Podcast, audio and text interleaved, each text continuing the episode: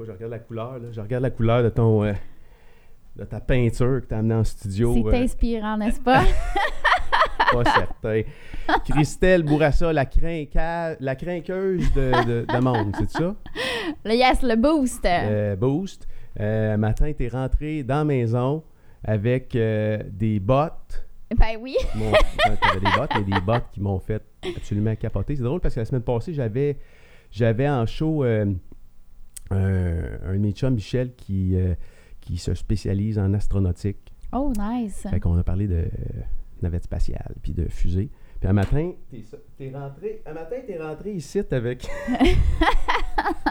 avec ces bottes-là. Avec des moon boots. Avec des moon boots. J'avais jamais vu ça.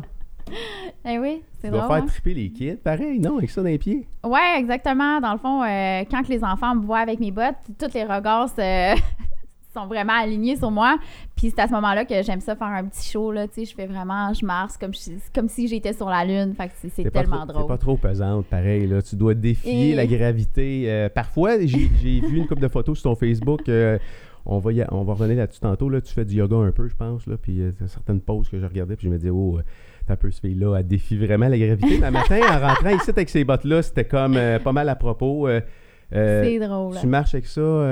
Tu sors avec ça là, en public. Là. Ouais, genre avec ça en public. C'est pas, c'est pas des bottes, des bottes de saut d'Halloween. Là. Non, non, non. Non? euh, ils font partie de, la, de ma vie au quotidien. euh, je me suis jamais dit, aïe, je sors vraiment avec ça en public. Ben oui, euh, c'est, ça fait partie de mes attitudes. Ils sont vraiment belles. C'est- Y a-tu des bottes de même pour hommes?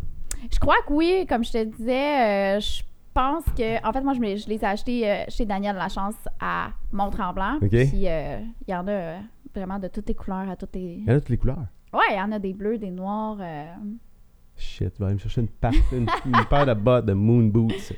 C'est vraiment cool. Fait que là, qu'est-ce que t'as amené ici ce matin? Là? On- nous autres, euh, ben, premièrement, je suis content qu'on se voit parce que ça fait comme, euh, je pense, euh, trois fois ou deux fois. on est à notre troisième C'est fois. notre troisième shot. euh, toutes sortes de petits challenges qui arrivent dans la vie. Puis, dernière fois que tu es venu, tu m'as dit Ah, je vais amener du thé la prochaine fois qu'on va se voir. Pas sûr que c'est du thé là, que tu as amené. là. Qu'est-ce que tu as amené Ben, là? en fait, euh, j'ai amené euh, réellement une boisson complètement extra fantastique euh, qu'on appelle le lait d'or.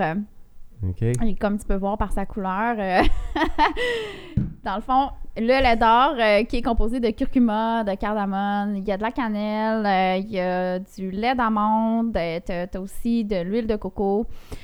Bref, euh, plein de bonnes épices euh, qui font en sorte que ça a un impact euh, vraiment positif au niveau de, de ton système, système immunitaire. Euh, C'est un genre de détox ou.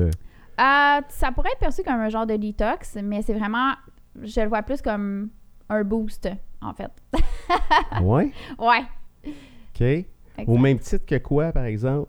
Ça ressemble à quoi l'impact que ça a sur ton système? Là, euh, un boost pour quoi? Là? C'est euh, boost de système immunitaire, boost de- de- Plus- d'énergie, boost Plus de... euh, système immunitaire, euh, puis, dans le fond, dans beaucoup de pays, euh, il y a des gens qui vont prendre ça, surtout parce que c'est perçu comme un peu un anti-cancer, si on veut.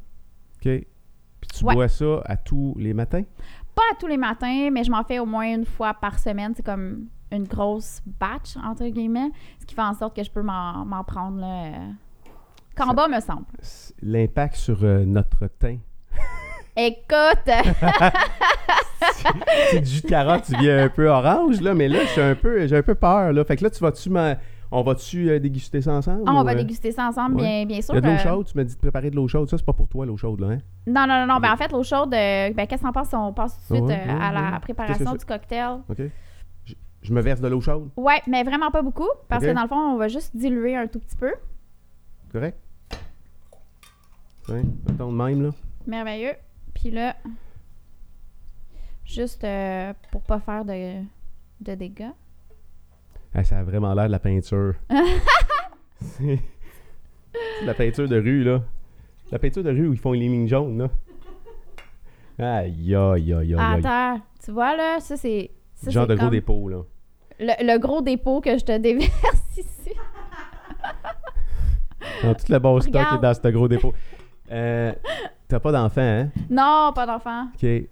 Moi, ça me rappelle, ça me rappelle certaines choses. c'est genre, oh, oui, honn- honnêtement, là, c'est. euh, ouais, fait que, euh, OK. Fait que je vais y aller tranquillement, moi, de mon côté, OK? Je vais pas le caler, puis Alors, euh, on va se faire un donnerai mes chin. impressions tantôt, OK? Chin chin. Content de t'avoir ici ce matin. Santé! Santé. Santé. Ah. C'est bon? Curieusement, c'est, ça goûte, ça goûte quand même bon. Oui. Tu parlais de la couleur tantôt. euh, je te dirais qu'après ça, tu as les dents jaunes un petit peu. Pour vrai? À la fin de l'entrevue, on va se parler, on va avoir complètement les dents jaunes, mais it's- tout est parfait.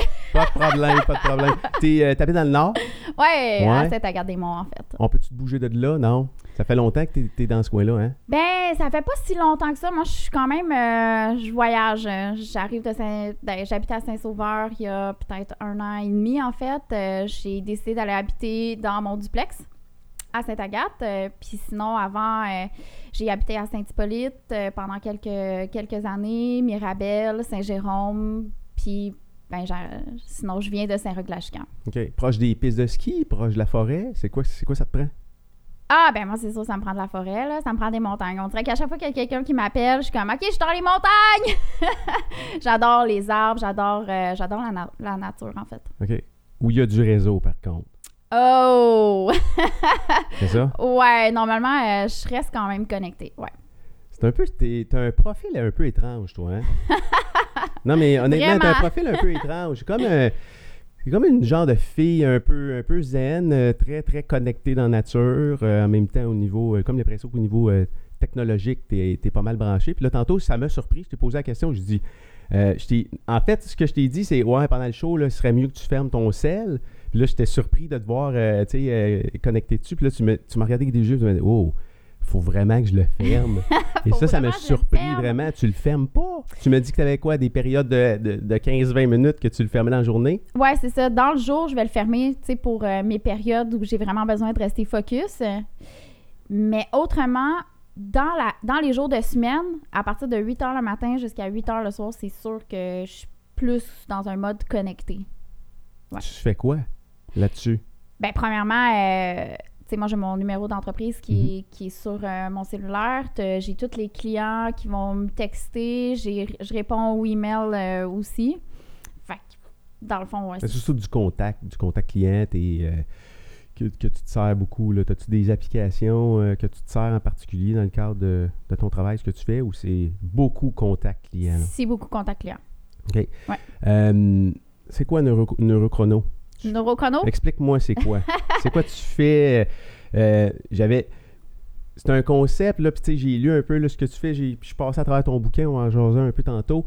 Euh, je trouve ça super intéressant ce que tu fais de mélanger, euh, tu sais, euh, de l'activité puis de l'exercice mental, là, c'est quelque chose qui, qui, qui- je pense que c'est un concept qui, en tout cas dans mon cas, je pense que ça aurait un impact, là, assez, Ouais. assez important, là. On, pourrait on va s'en reparler tantôt, on se parlera de déficit d'attention peut-être aussi tantôt, là. Parfait.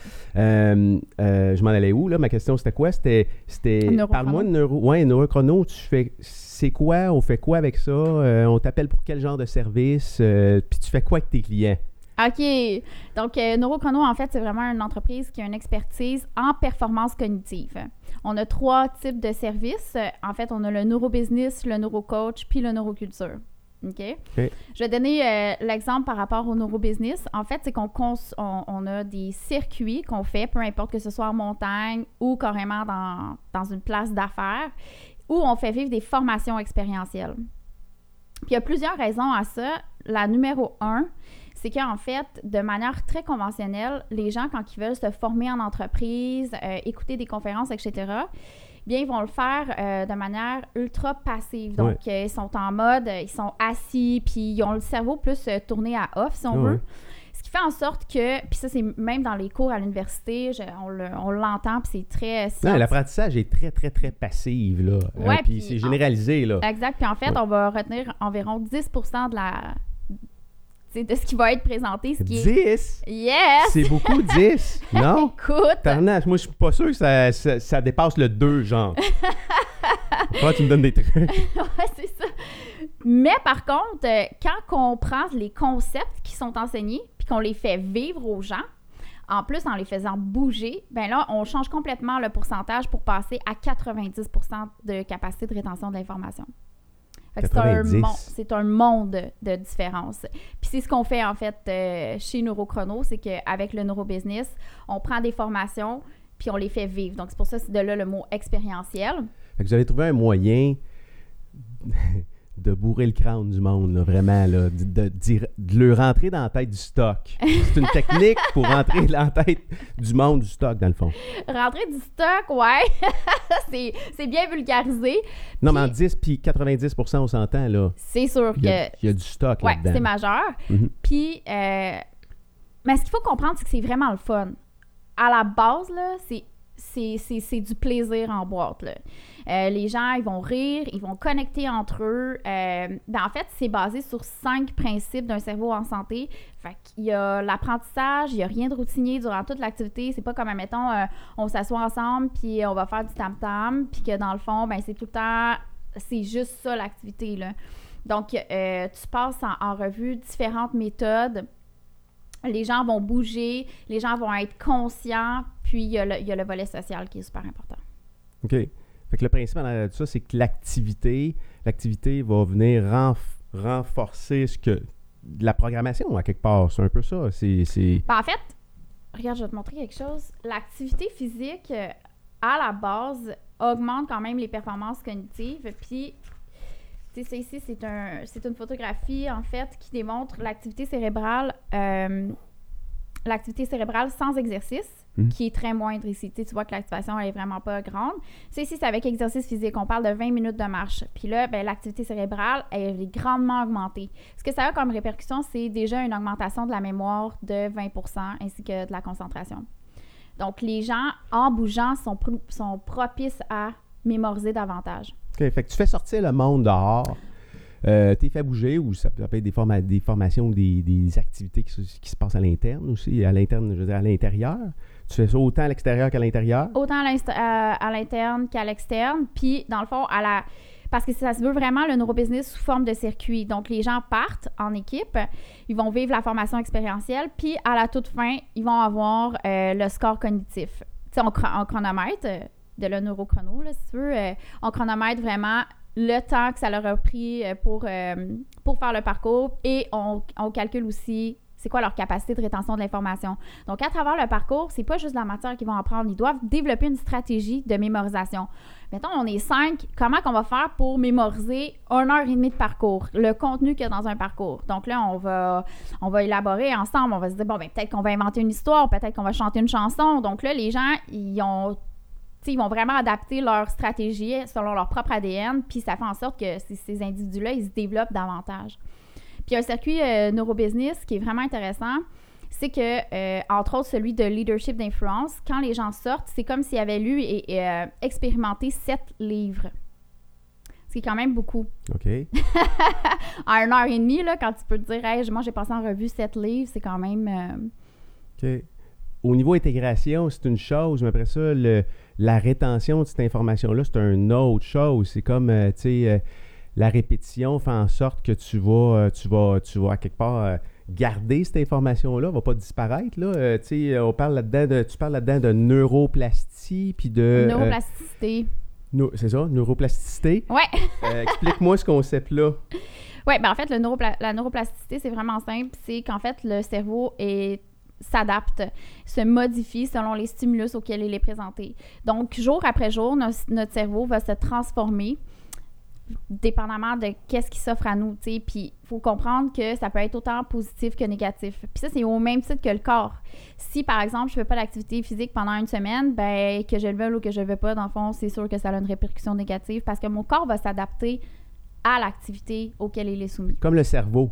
Fait que le Exactement. cerveau, c'est quand on dit que le cerveau, c'est un muscle, c'est dans ce cas-là, c'est c'est une super image. Là. Ben en fait, c'est vraiment pas une bonne image parce Non. que OK? parce que le cerveau, c'est vraiment des centaines de milliards de neurones qui sont interconnectés. Euh, ce qui est, leurs fonctions sont complètement différentes du muscle, hein, qu'on Ouais. parle de fibres musculaires qui vont euh, apporter bon contraction, etc.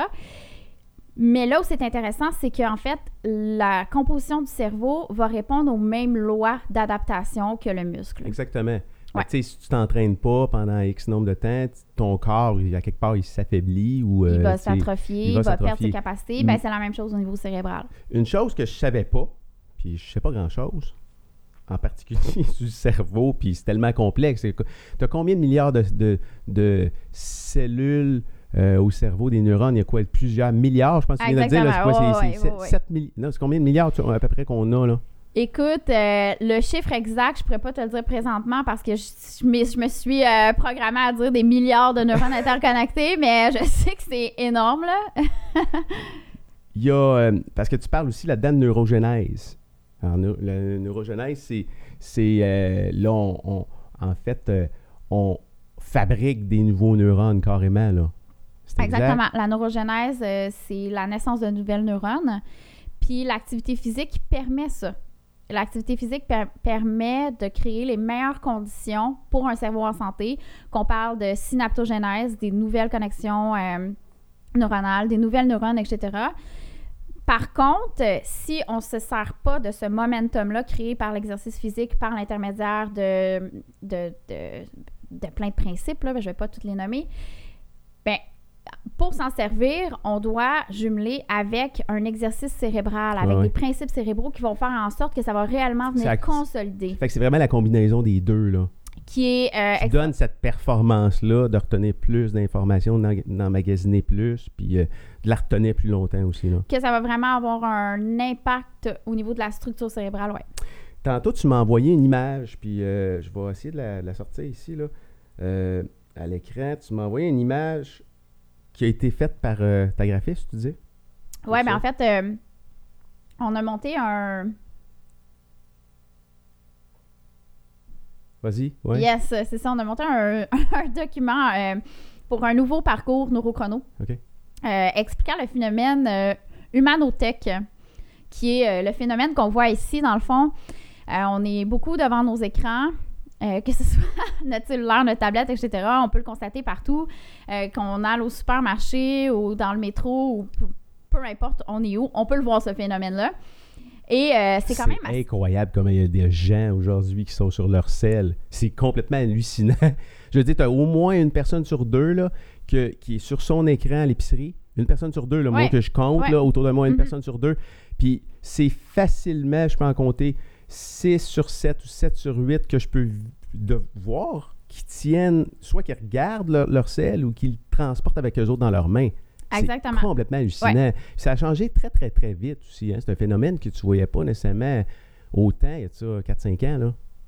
C'est, c'est comme partout aujourd'hui. là. Ouais, c'est c'est là, c'est exactement. On est comme ça- connectés tout le temps. Ouais, puis ça a vraiment, euh, chez certaines personnes, majoritairement, un impact ultra négatif. Puis ce que je trouve intéressant sur cette euh, photographie, c'est que on voit vraiment le visage qui est connecté au cellulaire. Puis moi, j'ai tendance à dire tout le temps, on, transfère comme notre intelligence au, à la technologie.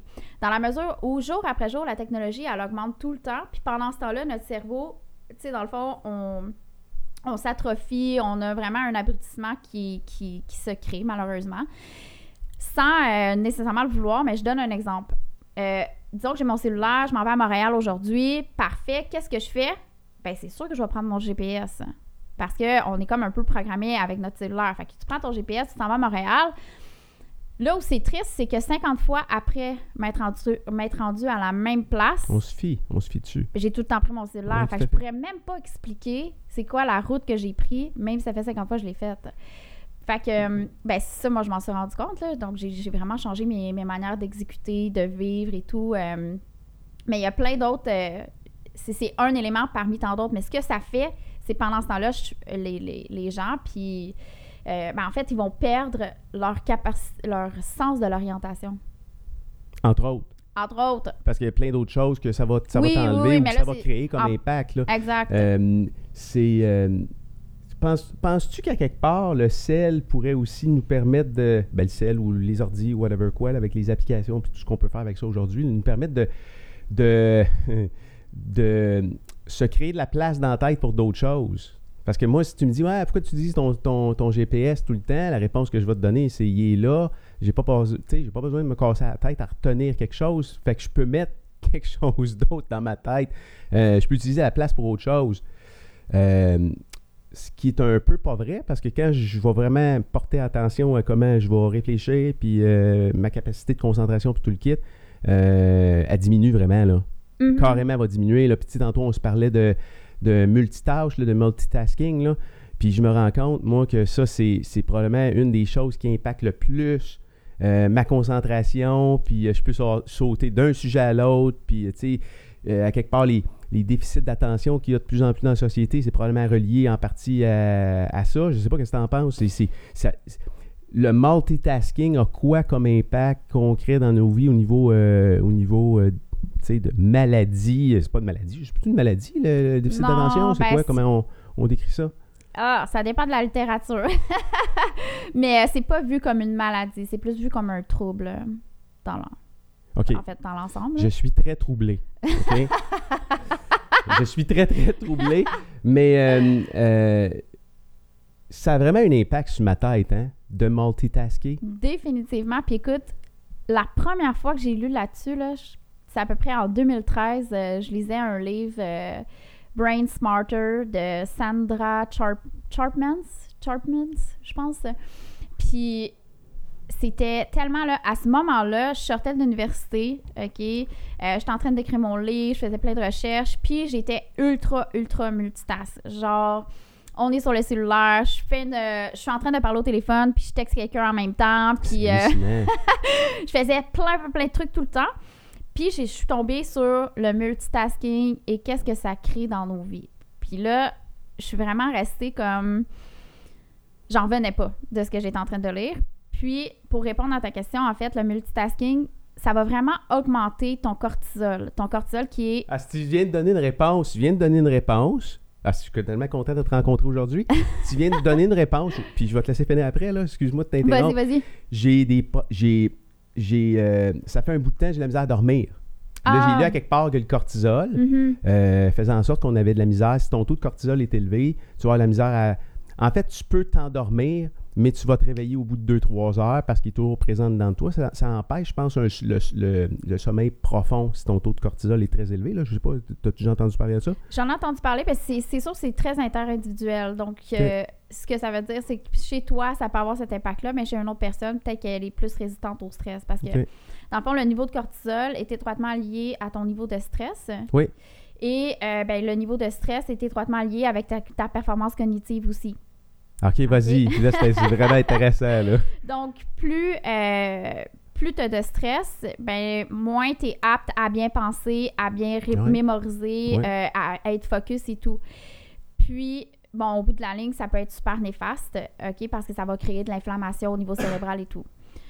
Le multitasking, aussi, ça va vraiment diminuer notre, euh, notre énergie mentale, OK, parce qu'on on donne plein on donne, on transfère notre focus à plein d'éléments en même temps, ce qui fait en sorte qu'au bout de la ligne, ben, tout est fait un petit peu à moitié. Puis à la fin de la journée, des fois, tu n'as même pas concrétisé la moitié de ce que tu étais en train de faire, même si tu as l'impression dans ta tête que tu as été vraiment productif parce que tu as fait un million d'affaires. Mais c'est un million d'affaires pas vraiment concrétisées. Tu sais, comme une poule, pas de tête, qui ouais. picosse un peu partout, sans vraiment picosser dans le bon tas. Puis ça, au bout de la ligne, c'est sûr que ça... Il y a le sentiment de compétence qui peut être diminué parce que si jour après jour, ben, ta liste, ta to-do list, ben, elle augmente parce que tu vois que tu as des tâches de pas compléter, ben, Ouais. c'est un petit peu décourageant.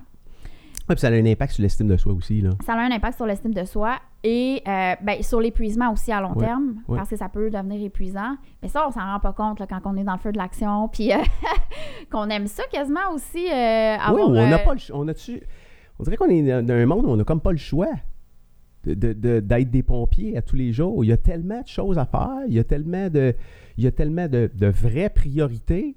Euh, J'ai comme l'impression qu'on a comme pas le choix ou à tout le moins c'est vraiment difficile de contrôler cet aspect-là de notre vie. Là, que tu sois ultra, mais ultra discipliné pour pas discipline. tomber, tomber dans, le, dans le multitask, là. C'est, hallucinant, là. Je veux dire, euh, euh, tu sais, là, nos selles sont sur la table. Ils sont éteints. Ben, ils le tien est éteint. Mais ce que je veux dire, c'est qu'ils ils sont... On peut être parfois six autour d'une table en train de manger. Il y a six, parfois huit cellulaires sur la table. Ça se met à buzzer. On... Puis là, on a tendance à vouloir regarder ce qui est rentré. Puis là, aussitôt que tu mets les yeux là-dessus, tu vois un texte, ça rentre de ton, je sais pas moi, de ton, de ton chum ou euh, de tes enfants. Là, tu te mets à réfléchir. T'es plus là. Exact. En fait, on n'est jamais. C'est rare qu'on est vraiment présent, on est vraiment là dans ce qu'on est en train de faire. Là. Que c'est- ça, c'est épuisant. Là. Exact, c'est épuisant. Puis ce que ça va avoir aussi comme conséquence, c'est que des tâches ultra simples vont devenir ultra complexes. sais, je sais pas si ça t'est déjà arrivé. Oui. euh, tu sais, je sais pas, tu fois, Quotidiennement. Ah! Euh. tu peux avoir un texte à composer, il me semble que c'est facile un texte, mais dans le fond, ça va te prendre quasiment 10 heures le faire parce que ça devient complexe. Donc, quand tu as des indices comme ça, ça veut dire, tu sais, euh, ferme vraiment toute distraction, puis opère sur une chose, puis soit vraiment, euh, je l'ai en anglais, là, mais euh, focus laser. C'est Ouais. vraiment. euh, Mhm. ouais. Tu, euh, tu conseilles. OK. Je comprends qu'il faut le faire, mais tu sais, dans le quotidien, si tu fais ça à quelque part, là, fais seulement ce qui, qui est la vraie priorité ou la vraie urgence. Mettons que tu fais une tâche par jour, puis que tu es habitué d'en faire 12, mais là, tu te concentres sur une ou deux. Tu vas quand même être tout le temps dans, dans l'urgence, non?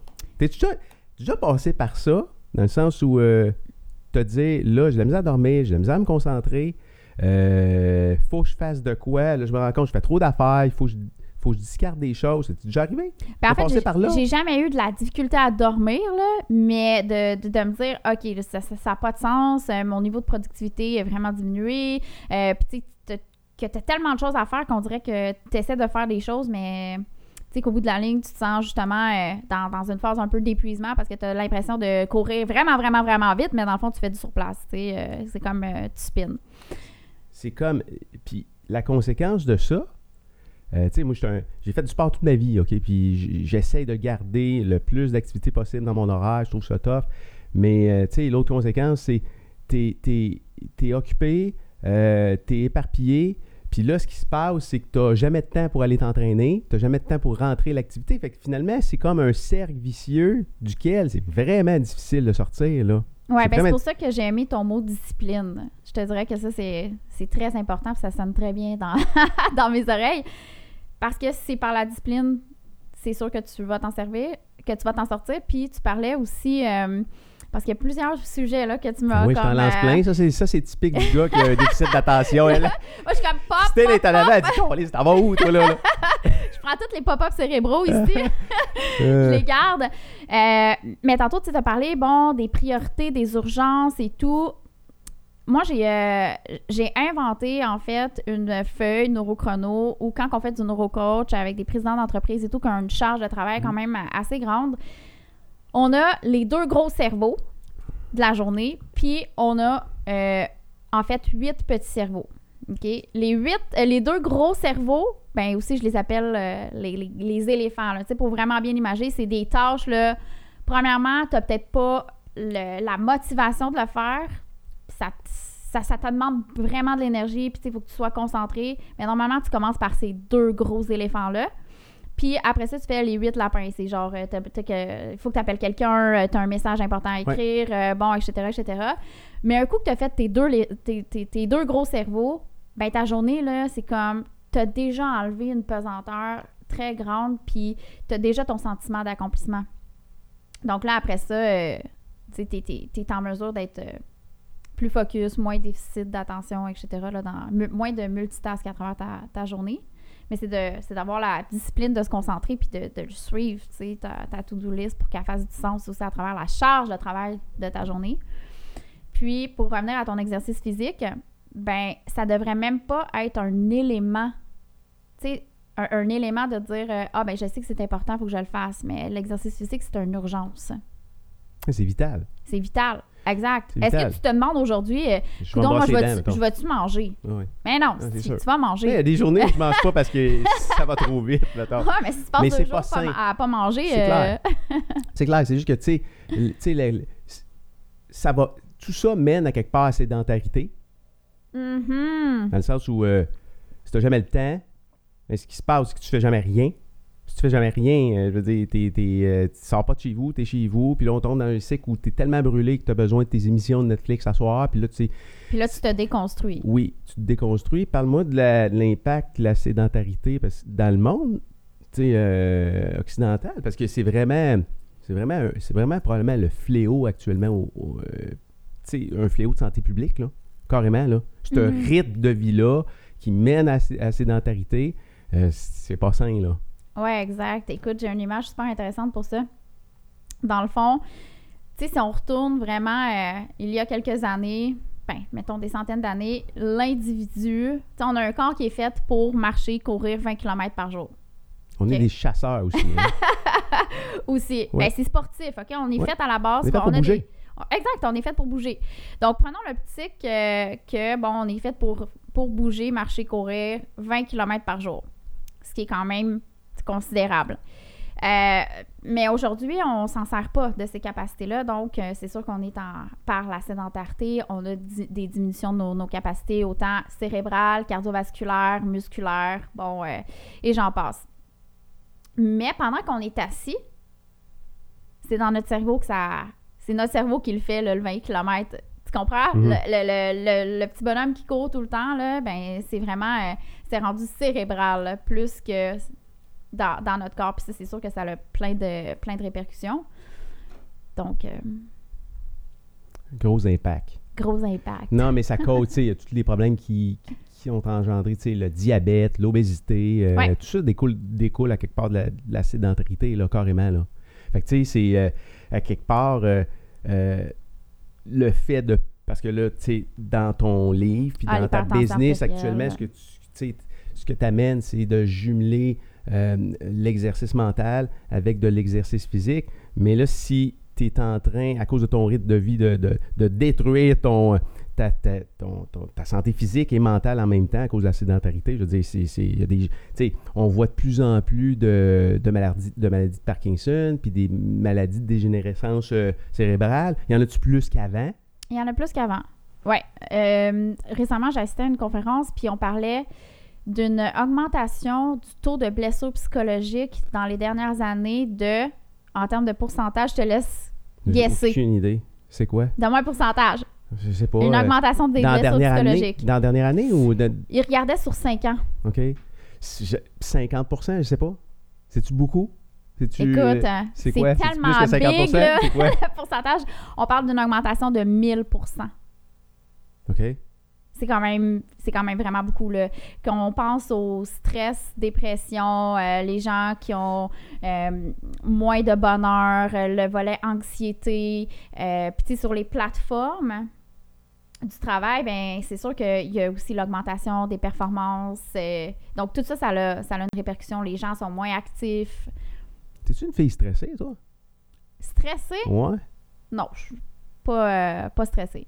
Tu sais, peux rencontrer... Mettons que tu as un problème de couple, tu te cherches un conseiller euh, matrimonial, mettons, là. Ouais. Tu rencontres, euh, je sais pas, moi, quelqu'un qui a... qui s'est marié, euh, qui s'est divorcé huit fois, et c'est peut-être pas la, bonne personne pour nous conseiller, tu me suis-tu? Ouais, je te suis. Euh, T'es pas une fille stressée. Je suis pas une fille stressée.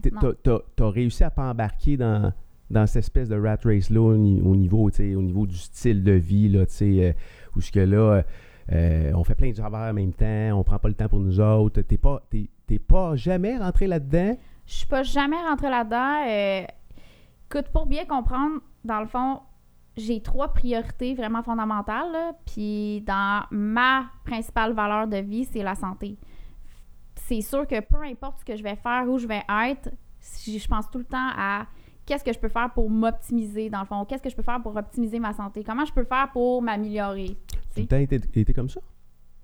Tout le temps, tout le temps? Ouais, Mettons, ça se passait euh, comment quand jeune? Tu, euh, quand t'avais, je sais pas, 7-8 ans, là, c'était quoi tes intérêts? Tu te voyais-tu faire ça comme travail plus tard? Ça bougeait-tu chez vous? C'était-tu des sportifs? C'était, ça avait l'air de quoi dans ta famille? Ben là, c'est vraiment un clash, comme on peut, je peux vraiment utiliser le mot clash. Euh, en fait, je viens pas vraiment d'un milieu familial qui me permettait, euh, qui me permettait ça. J'étais quand même active dans le sens où j'étais tout le temps dehors, j'étais tout le temps euh, dans la nature, euh, dans les champs, en fait, parce que à Saint-Luc-la-Chigère, il n'y a pas vraiment de forêt, mais il y a plus des, des champs. Et, euh, mais on n'avait pas un mode de vie euh, axé sur la santé. Donc, euh, c'est sûr qu'à 7-8 ans, non, là, je pensais jamais, je pensais jamais ça. Par contre, quand j'ai eu 16 ans, moi, ma crise d'adolescence, ça a été je veux être en santé. J'ai comme eu un cri du cœur qui me disait My God, premièrement, j'ai arrêté de fumer à 16 ans. Parce que à partir arrêté de fumer à 16 ans? ouais. Attends un peu. OK. Tu as commencé à quel âge? j'ai commencé à. En fait, on avait notre permission euh, de fumer la cigarette à l'âge de 12 ans. Qu'à 12 ans, La euh, permission du village, la permission du, du La- maire, la permission de. Nos parents. Faut pas- OK, OK. Ouais, c'est ça. Fait que je fumais la cigarette. Puis euh, j'avais assisté à l'école secondaire à. Attends un petit peu. Quand tu dis la permission, Christelle, ça veut dire que tu avais le droit de fumer dans la maison à 12 ans, t'asseoir à table avec tes parents puis fumer, c'est ça? Exactement. non, mais en même temps, ça te permet de bien comprendre que j'avais pas un, un- Non, je comprends. Oui, oui. un milieu familial qui avait des valeurs alignées avec ce que je suis aujourd'hui. Wow. Tu sais. OK. Ouais. Puis euh, c'est ça, ce qui m'a euh, vraiment créé un wake-up call important par rapport à la santé, c'est que j'étais à l'école secondaire, puis il y a eu une- toute une grosse pièce de théâtre sur l'impact que ça a, la cigarette, sur la santé. Puis moi, je m'étais jamais arrêtée à ça, là, tu sais. euh. Tes amis fumaient-tu? Est-ce que est-ce que tu avais des amis qui fumaient à ce moment-là, à 15 ans, mettons, là? Oh ouais, j'étais tout le temps dehors, je sortais au pot, j'allais fumer la cigarette. c'est tellement drôle de Tu dire étais ça au secondaire, t'allais Ouais, fumer au secondaire à pause? à la pause. OK? Puis, euh, c'est ça, dans le fond, après cette, euh, cette pièce de théâtre-là, que j'ai compris qu'on avait des cellules, qu'on avait un système cardio, puis euh, des poumons, dans le fond, qu'il fallait préserver et tout, je me suis dit, my God, faut que j'arrête de fumer. Puis, C'est une pièce de théâtre ouais, qui a changé comme ta vie, quelque part. C'est ça? ben, qui m'a résonné à me dire, coudon, c'est important la santé. Genre, je savais, j'avais pas vraiment le concept à 16 ans, parce qu'on dirait que tu l'as déjà, la santé, là. J'avais pas ce concept-là de me dire que ça pouvait être détruit. Non, c'est C'est- clair. Parce qu'à 16 ans, là, habituellement, ce qu'on veut, c'est plus de liberté, c'est sortir, c'est euh, pas être plus en santé. c'est très rare, en tout cas, là, ait cette prise de conscience-là à 16 ans. Mhm. Fait Wow. que- Comment ça s'est passé, là? Je veux dire, là, tu fumes à 16 ans, puis là, euh, tu prends conscience que là, euh, j'ai des... mes poumons sont peut-être pas aussi roses qu'ils étaient, puis là, il faut que j'arrête de fumer. De T'annonces ça à tes parents? Il se Ben passe quoi? j'ai tu- annoncé à mes parents, il faut que j'arrête de fumer. Puis là, euh, je change mes amis parce que C'est clair. parce que je veux plus aller dehors et tout avec eux. Fait que là, ben, je me suis... Ben, à ce moment-là, dans le fond, j'en avais pas d'autres amis, là. Fait que... C'était tous des fumeurs. C'est tous des fumeurs.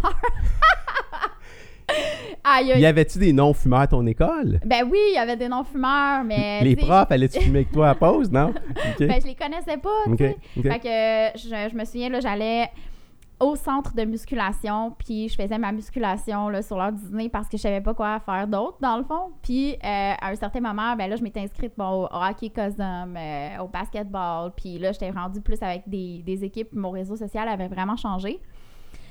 Puis à la maison, ça m'a amené aussi à quitter euh, vraiment, vraiment jeune. Là. Je devais avoir ça à peu près 16 ans et demi quand j'ai décidé de partir parce que euh, ben, c'était pas aligné avec ce que je voulais, dans le fond. Fait que ça, ça a été quand même une crise euh, d'adolescence euh, spéciale. Wow. ouais, parce que, tu sais, tout le monde fumait à la maison. OK. Puis moi, j'avais Vous arrêté étiez combien? Combien vous étiez à la maison? Euh, ben, dans le fond, on, on est sept, euh, sept enfants au total. Puis, euh, il y a des plus vieux. Puis moi, dans le fond, on était peut-être quatre, euh, quatre plus mes, mes parents à, à être dans la maison. Puis tout le monde fumait.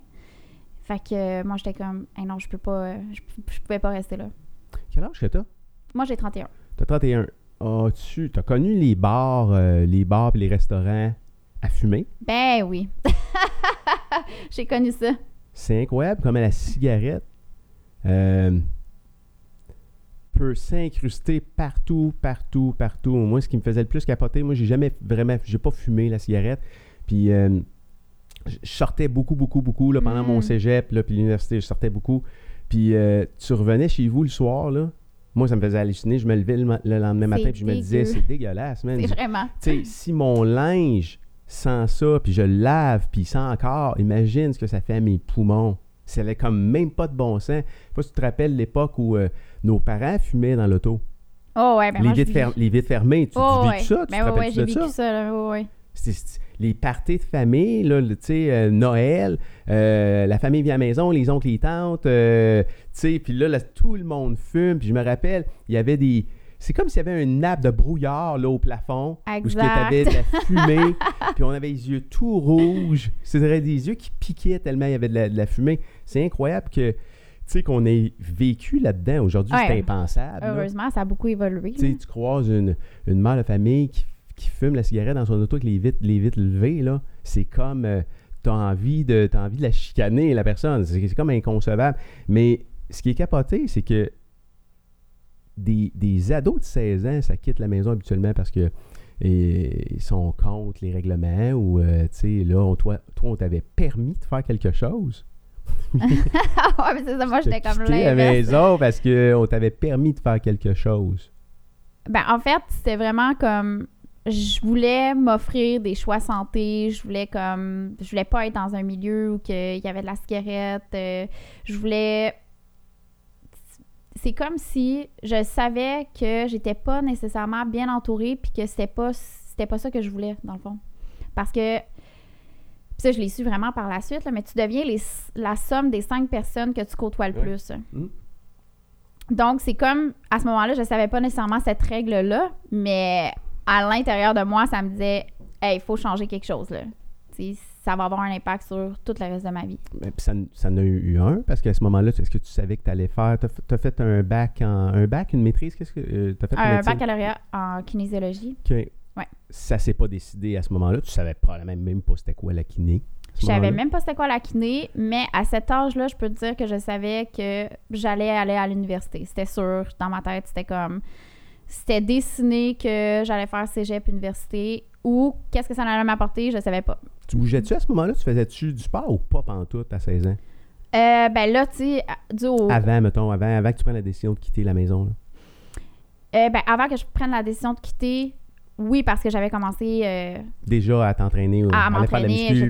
puis- ouais. Mais euh, sinon, j'ai vraiment toujours été très forte euh, volet cardiovasculaire. On avait des cross-country puis des choses comme ça. Moi, je quand que je pouvais me le permettre, je, je demande à mes parents, à mes parents de m'inscrire. Puis pour moi, aller courir en forêt et tout, je, je savais que j'avais une facilité.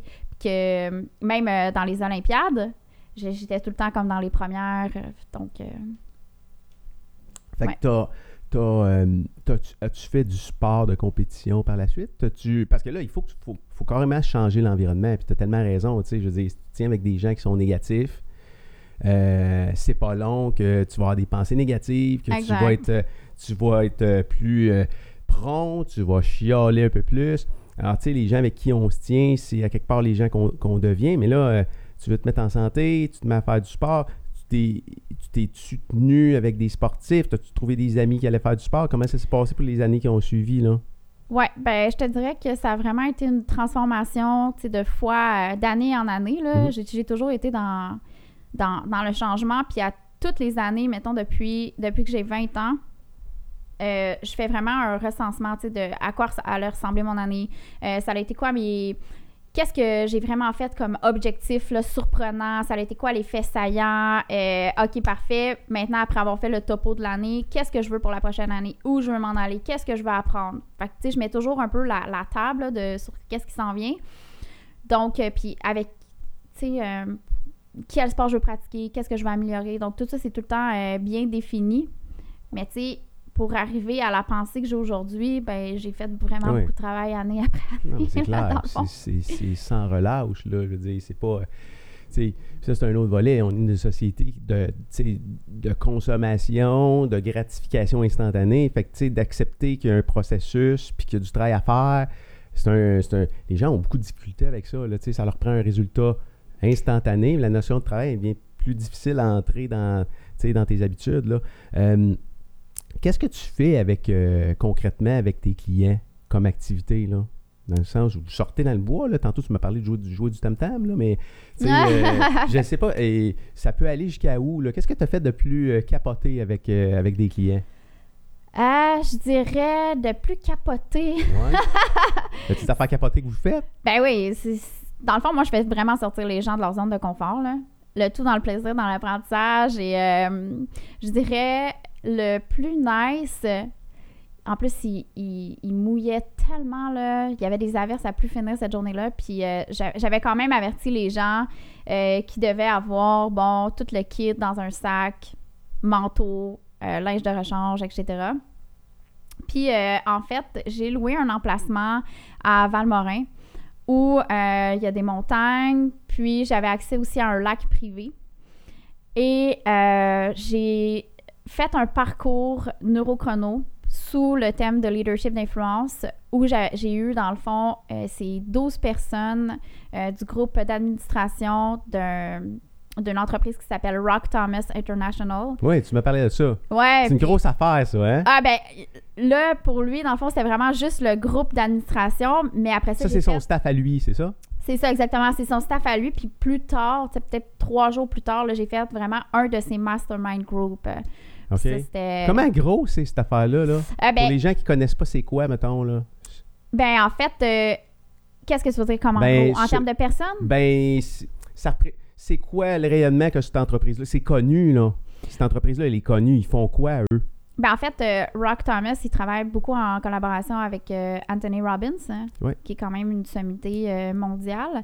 Puis lui, dans le fond, c'est un grand conférencier. Il donne des conférences partout dans le monde. qui ont des mastermind groups, autant pour des gens qui ont atteint l'indépendance financière, qui veulent évoluer, devenir des high achievers encore que Des plus. mastermind group, c'est quelqu'un de très connu. Oui, exactement. Dans tout ce qui est développement personnel, il est auteur de deux livres aussi. Euh, il y a un super de beaux vidéos euh, Goldcast, tu sais, les Goldcast qui sont super populaires ouais, et tout, euh, puis qui, qui est vraiment, Mhm. vraiment, en tout cas, c'est une personne à- de, de- qui est reconnue internationalement au final. OK. Comment est arrivé à toi? Parce que t'es quand même jeune, là. Ouais, ben attends, je veux juste te dire qu'est-ce que j'ai fait Ouais, euh, pour les leur sortir Ouais. de leur zone de confort, puis après ça, je te Ouais. dis comment ils sont arrivés à Ouais, moi? vas-y. Euh, ben en fait, c'est ça, eux, Si elle perd pas son chemin, je suis pas capable de la faire perdre son chemin. je suis complètement perdu. euh, C'est assez ça s'en Hey, va. on garde la Oh, track! ouais, ouais, c'est bon. Vas-y, t'es bonne. T'es bonne. C'est pas un test à passer. Je suis tout le temps de même. Vas-y. c'est good. Euh, tu vois, dans le fond, on, on avait pris euh, des, des kayaks, des paddles, euh, des pédalos aussi parce que je trouvais ça trop drôle. Tu vas voir le, le volet un petit peu craziness, là, d'emmener de la folie dans, dans mes activités. Ça fait partie de moi. J'aime ça, euh, j'aime ça quand c'est un petit peu euh, drôle, euh, qui sort de l'ordinaire vraiment. Toi, t'en avais 12 avec toi, c'est ça? J'en avais 12 avec moi, puis ça a commencé assez fort en leur faisant traverser le lac à la grosse pluie. OK, le vent dans, le visage. Puis là, ils commencent l'activité de leadership d'influence où euh, ils doivent faire du développement personnel pendant qu'ils avancent, qu'ils traversent le lac. Puis là, après ça, ils sont arrivés dans une forêt où, bon, tu continues à avoir des challenges cognitifs, mais c'est une forêt hors piste.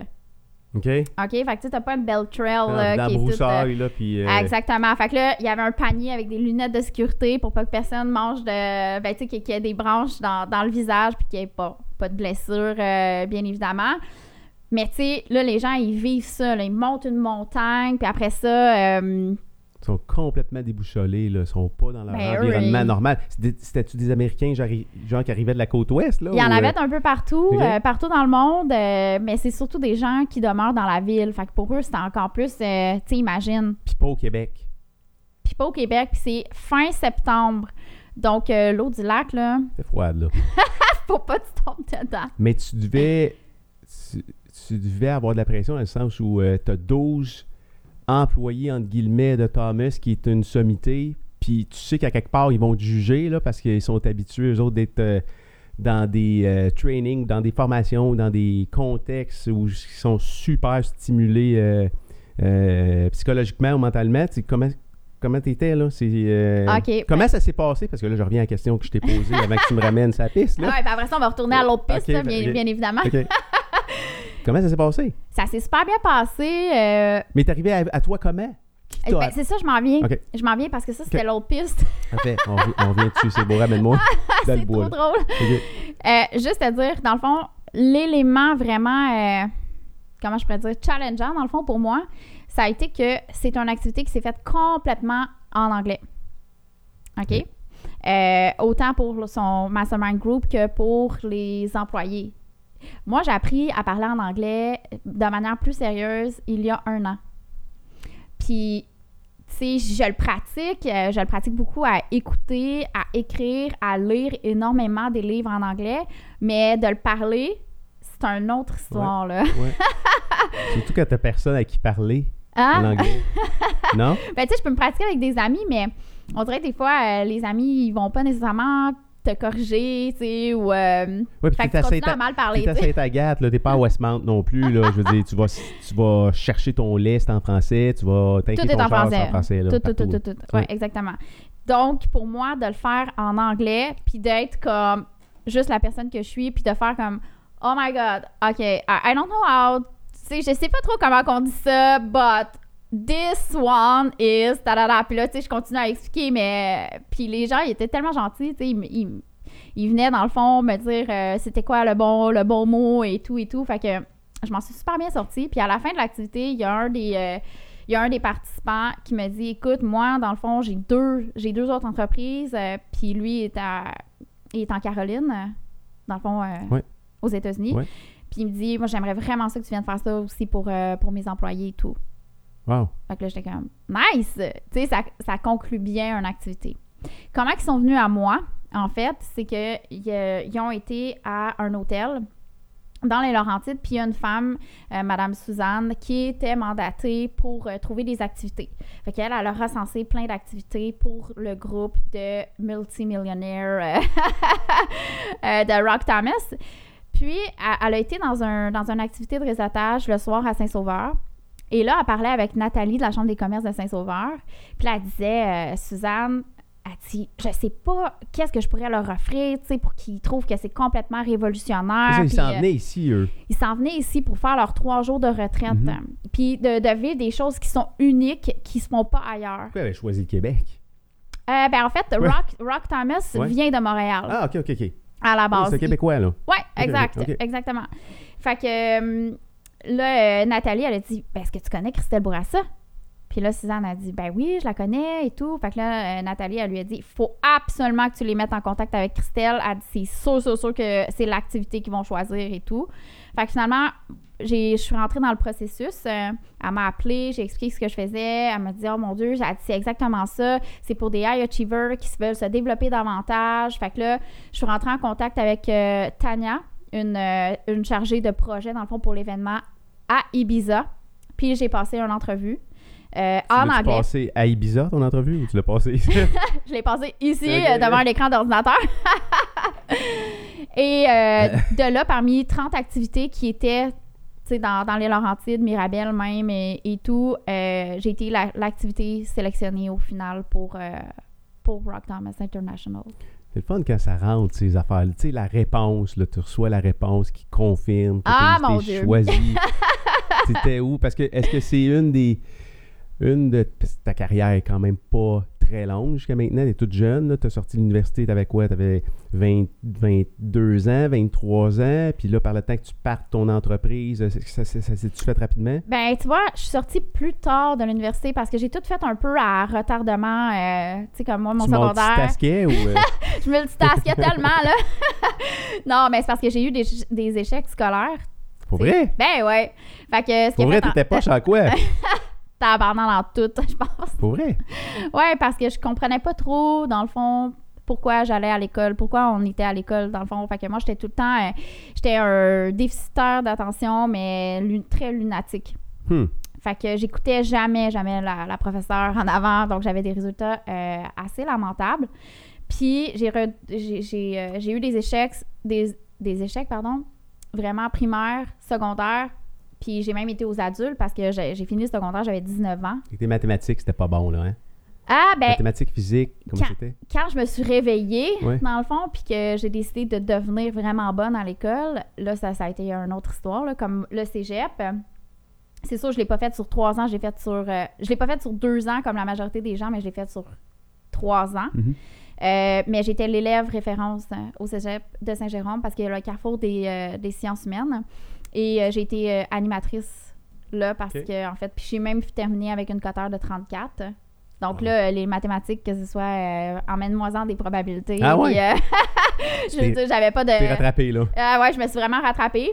Puis après ça, dans le fond, j'ai fait l'université qui aurait dû prendre trois ans, mais je l'ai fait comme en quatre ans et demi. Fait que t'es sorti à quel âge? Ben écoute, je suis sortie, je devais avoir 25-26. Ah ouais. C'est ça. Ça ressemble pas mal à euh, mon parcours. Je suis sorti tard, moi aussi, de l'université. Oh, 25-26 ans. Fait que là, ça fait. T'as 30, t'as 32, 31. t'as 31. Fait que t'as parti euh, ton entreprise quand? Est-ce que t'as travaillé dans, dans un emploi par la suite? Quand t'es Ben, sorti de l'université, qu'est-ce que t'as euh, fait? J'ai parti mon entreprise Formée Santé pendant que j'étais à l'université. En... J'ai parti ça en 2009. Euh, Puis par la suite, là, tu sais, c'était comme... j'avais pas d'endroit physique. Là. Je faisais vraiment, je cognais à des portes, puis j'allais vendre de l'entraînement, euh, de l'entraînement à domicile, des évaluations de la condition physique. J'avais parti des cours de groupe aussi au lac Conley à Saint-Hippolyte, où je faisais faire de l'aquajogging. Imagine, tu Ah sais, ouais, t'es ouais. dans un lac, puis euh, les gens ils ont juste une petite ceinture ici, puis t'as juste la tête qui sort de l'eau, puis là, les gens, ils- tu sais, moi j'étais en avant, puis là, ben, j'animais le, le cours de groupe, c'était super drôle. Et puis par la suite, j'avais un petit rêve qui était d'avoir une clinique, euh, dans le fond, à Saint-Sauveur, un bureau professionnel de kinésiologue, euh, chose que j'ai fait. Dans le fond, j'en ai eu un à Saint-Saul, un à Prévost, puis euh, récemment, en 2017, parce que à travers tout ça aussi, j'avais parti Neurochrono. Et dans le fond, en 2017, j'ai- j'avais une partenaire d'affaires dans Neurochrono et je suis, euh, j'ai repris l'entreprise à 100%. Puis j'ai décidé de vraiment, comme, plus nécessairement avoir des cliniques où j'allais- je faisais du, vraiment du one-on-one, mais j'étais vraiment plus intéressée à Sortez.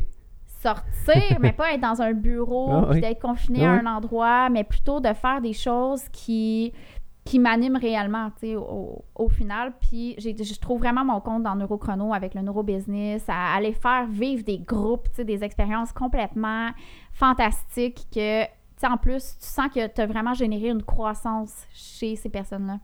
Tu sais, une croissance par leur apprentissage, Ouais. par... euh, par l'expérience deep, entre guillemets, qu'ils ont, qu'ils ont vécu. Puis en passant, dans le fond, aussi, tu, tu m'en avais déjà, euh, tu m'avais demandé des brides d'informations là-dessus. Quand que j'ai, euh, j'ai terminé de faire le Mastermind Group de Rock Thomas, il y a un des participants qui m'a écrit. Euh, puis il était comme Christelle, ce que tu offres, c'est tellement là, il dit it's a deep experience, puis les gens sont affamés de ça. Il dit, il y en a pas, puis là, il était comme je veux t'acheter une franchise. Mais en contexte, lui, il habite à LA, en Californie. OK. Fait que. fait que- On est quand, là? Quand ça s'est ah, passé, on ça? est euh, le mois passé. Le mois passé. fait que entre la première fois où on s'est rencontrés, toi puis moi, puis aujourd'hui, il- ça bouge beaucoup, là. Ouais, là maintenant, j'ai un partenaire de développement Neurochrono Wow, euh, à LA, Wow. en Californie. Wow! Yeah! Super! Ouais, je suis pas contente. ça aussi, c'est un beau câble à recevoir, non?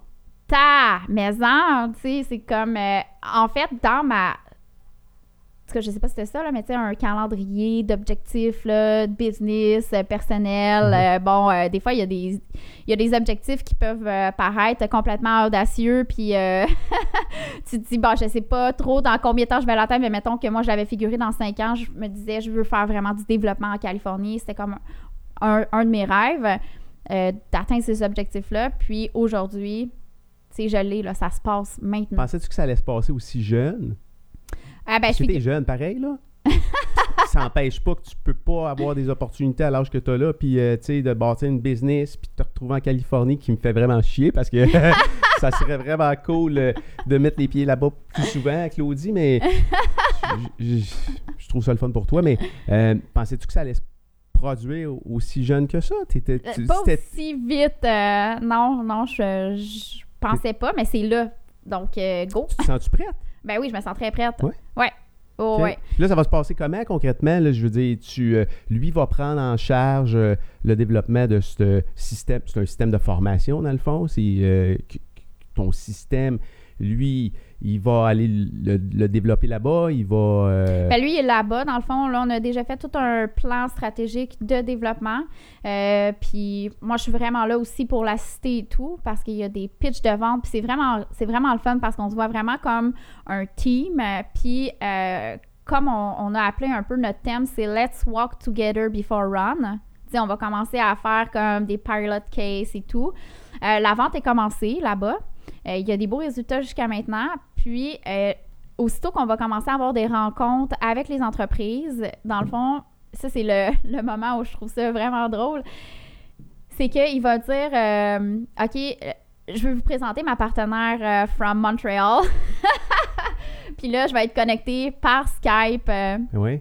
Pendant que lui il va donner son pitch euh, ou qu'il va bon, faire vivre une expérience quoi que ce soit. Moi, je vais être là, tu sais, comme avec lui. On est vraiment partenaires. Puis euh, s'ils ont des questions, quoi que ce soit, moi, je vais être live, tu sais, sur... Déjà euh, des contrats là-bas?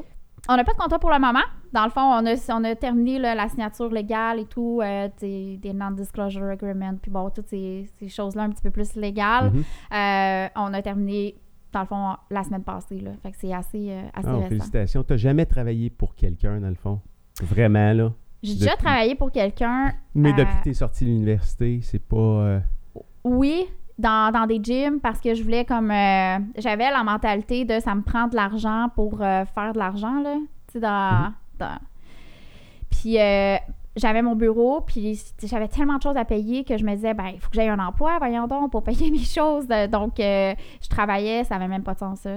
Je travaillais, puis en plus, j'avais des clauses de non-compétition parce que j'avais le même domaine. Fait que je travaillais à La Fontaine. Non, pas à La Fontaine, à Fontainebleau. À Fontainebleau, dans un énergie cardio.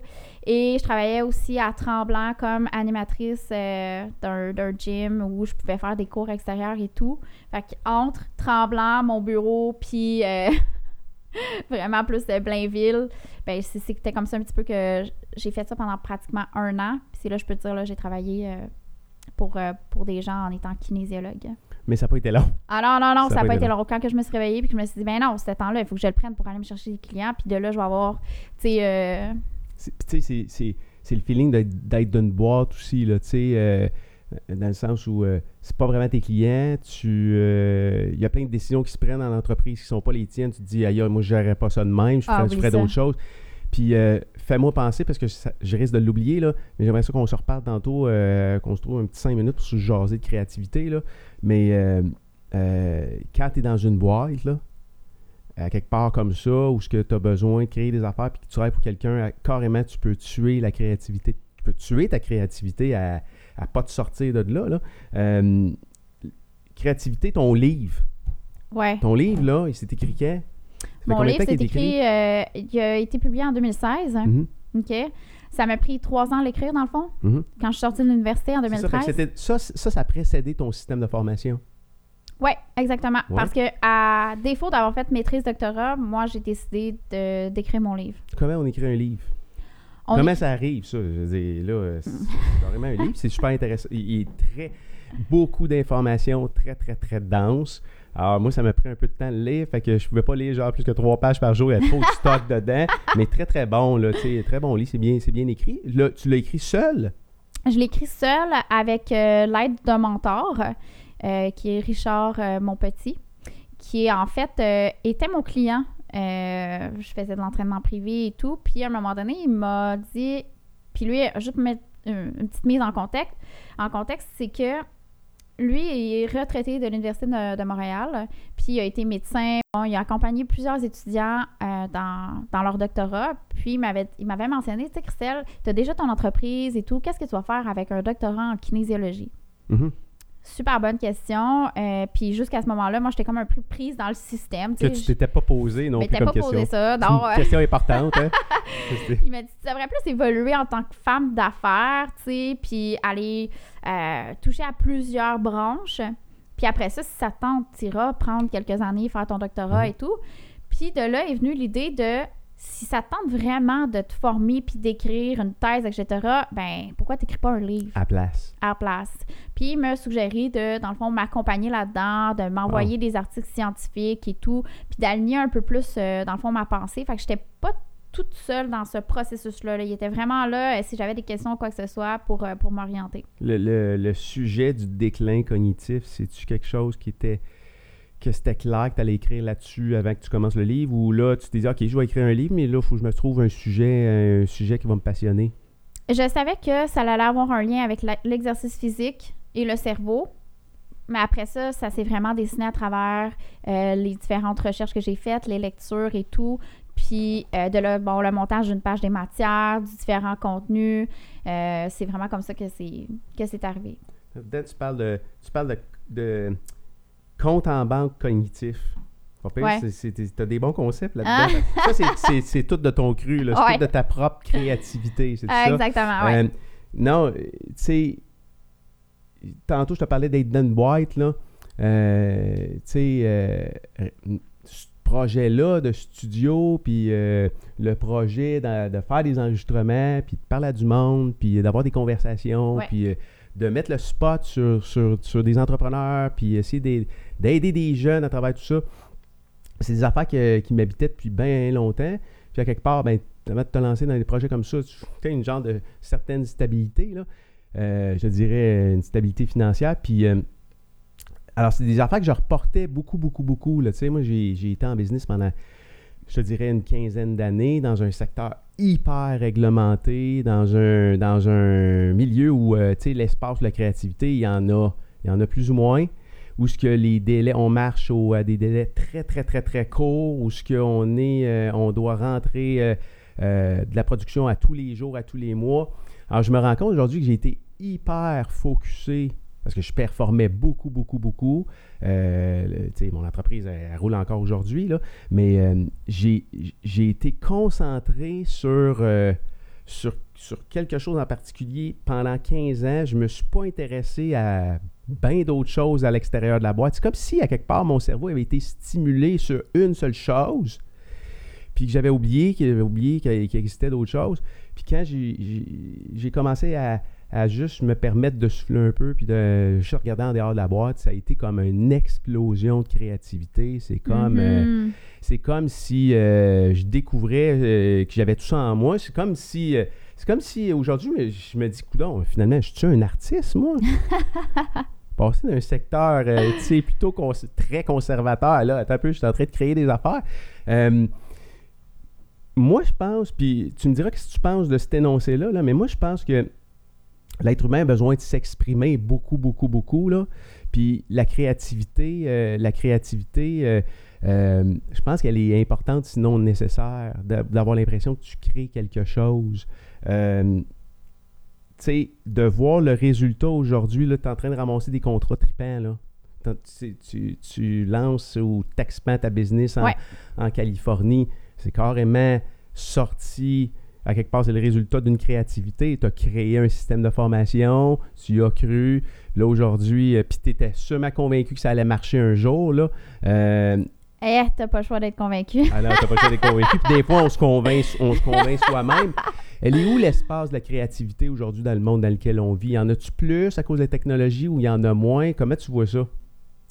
Parce, Ben, que, parce que tu côtoies du monde à tous les jours qui ont des postes, euh, des postes importants, des postes de haute direction, des cadres intermédiaires, whatever. Euh, Il y en a-tu de plus en plus? Il y en a de moins en moins? Ah, c'est très inter-individuel. C'est vraiment, ça dépend des individus que je côtoie. Puis tout ça va être en relation, dans le fond, avec le niveau d'énergie mentale. Plus une personne est ressourcée, plus on va voir son niveau de créativité augmenter. Puis ça, je travaille beaucoup, entre autres, en collaboration avec euh, Jean-Michel Pelletier, qui est un psychologue euh, vraiment ultra, ultra réputé au Québec en motivation. Mhm. Puis lui, il est vraiment dans ça, le, augmentation de l'énergie mentale, ressourcement. Puis c'est vraiment ça qu'on voit, là. Plus une personne est ressourcée. Plus une ça veut dire quoi, ça? Ça veut dire, justement, euh, que cette personne-là prend des temps d'arrêt, qu'elle a son, euh, son exercice physique, même au niveau de la nourriture, euh, le contact avec la nature. Bon, tu sais, comme, comme un peu ce que je t'expliquais, là, comment un humanothèque euh, fait pour être un humain, ben c'est dans comment on fait pour se ressourcer mentalement, comme notre technologie, notre ciel, etc. Lui, il a besoin de se brancher dans le mur parce que sinon, euh, je veux dire, s'il n'est pas, s'il est pas rechargé, ça va jamais fonctionner. Ben, l'humain, c'est un peu la même On a chose. besoin de se reconnecter dans le monde dans lequel on vit, le vrai monde, le, le monde qui n'est pas, qui est pas euh, artificiel ou, euh, tu sais, parce que dans le fond, là, je veux dire, l'image que tu montrais tantôt, c'est, qu'on est complètement déconnecté de la réalité à quelque part. Là. Exactement. Puis, tu sais, d'être euh, plus euh, connecté chez certains individus, ça peut amener des, un niveau de créativité parce que ça peut. Mais comme je te dis, c'est vraiment en lien avec le ressourcement, avec euh, ton, ton niveau d'énergie mentale. Tu vas avoir la, la créativité. Puis il y a des milieux favorables à la créativité, d'autres qui sont moins. Puis. J'ai, commencé à. J'ai commencé récemment à faire du yoga. ouais. Puis je, sais que- je pense que tu en fais euh, sur une base euh, assez régulière, c'est Ouais. ça? Puis je me suis rendu compte récemment, en commençant à faire du yoga, comment, euh, comment il était temps que, que je, je restimule mon cerveau, puis que je commence à m'occuper de ma tête, puis que je me grande, que je me regrande parce que euh, ça me fait peur parce que, tu sais, euh, le but du yoga, ou en tout cas de la méditation que tu peux faire à travers, à travers le, le yoga, c'est c'est de calmer ton esprit, c'est de te refocuser. Et je te le dis, OK? euh, puis c'était encore difficile, puis euh, je veux dire, c'est comme n'importe quel sport, j'imagine, le, gars- le, le yoga ou la méditation surtout, c'est, il faut que tu t'entraînes là-dessus. Ouais. Mais je n'étais, j'étais incapable de rester focus sur aucune pensée l'espace d'une respiration. Mhm. Ouais, heureusement, ça s'entraîne. Heureusement, ça s'entraîne, mais en même temps, c'est très, très, très épeurant quand tu en prends conscience parce Ouais. que c'est comme, tu es dans le bruit dans ta tête constamment, constamment, constamment. Et c'est difficile de faire abstraction de ce bruit-là quand c'est finalement, ça devient ton monde. Tu connais Mhm. rien d'autre que ça. Mhm. C'est comme. Mais euh, parle-moi du yoga, c'est. Ça a-tu toujours fait partie de. Ça fait-tu partie de ta vie? C'est-tu quelque chose Ça que fait tu. partie de ma vie. Tout ce Ou qui la est- méditation? La méditation fait vraiment, vraiment et réellement partie de ma vie. Euh, idéalement, je fais de la méditation à tous les matins, puis le soir, je fais plus une méditation qui est guidée. OK. Donc, euh, je vais écouter. euh, J'aime bien en ce moment Deepak Oprah. Donc, euh, que je vais carrément écouter ses, ses méditations. Puis, souvent même, je m'endors avec ça. Dans OK. le fond. Fait qu'à un moment, tous les jours où c'est rentré dans ton, euh, dans ton, dans, dans ton horaire, là, dans ton Ouais. agenda, là, fait que tu, ça, ça fait partie. Est-ce que ça fait partie de ton éléphant? Euh, ben, ça, ça fait partie de Christelle Bourassa. C'est pas dans c'est pas dans les éléments business ou que je veux travailler ou euh, ça fait partie de moi, là, tu. C'est, sur ma to-do list à moi, Qui doit être fait à tous les jours. qui doit être faite à tous les jours. Est-ce que tu Ouais. réussis à le rentrer à tous les jours? Y a-tu des jours où tu peux pas? Il y a tu- des jours que je peux pas, mais je vais essayer de me rattraper le soir. Euh, Puis quand que je peux pas me rattraper, ben, coudon. Je vais, je vais pas m'en faire, là, mais souvent, c'est que ça va être complété à moitié. Ou sinon, euh, je trouve le moyen de, de le mettre à travers ma journée. Si je suis en train de parler au téléphone, ben, moi, je vais être en position de yoga. Alors, comme, comme la dans- photo qu'on, qu'on, Ah ouais! qu'il y a là. Comme la photo qu'il y a là. Parce que ça, c'est comme, euh, je pense que c'est ta pose, euh, ta pose chétif. Comment on dit ça? C'est ta pose... euh, Fétiche. Fétiche, c'est ça? J'allais dire chétif. Chétif, c'est quoi? C'est, c'est, ça, hein? C'est ça? Chétif, c'est maigre. C'est, c'est mince. Non, c'est ta pose fétiche. Euh, tant, tant dans le bois, sur le bord de l'eau, euh, en voyage, euh, en voyage, j'ai vu des photos de toi dans ce pose-là à New York, je sais pas trop quoi, avec des amis. Euh, j'ai vu ça sur le bord d'un lac, j'ai vu ça. Puis là, je suis tombé sur celle-là qui a été prise euh, à l'hôpital. À l'hôpital! Ben Là, c'est- ouais. là, t'étais pas visiteur là, à ce moment-là. là. Non, non, non, j'étais connectée euh, puis prise à l'hôpital. OK, c'est quoi, euh, c'est quoi le contexte? Ah, il y a... Parce que ça, t'as vraiment pas arrêté. T'en as fait aussi là-bas, là. Ouais, ben, tu vois, exactement sur cette photographie-là, ça fait.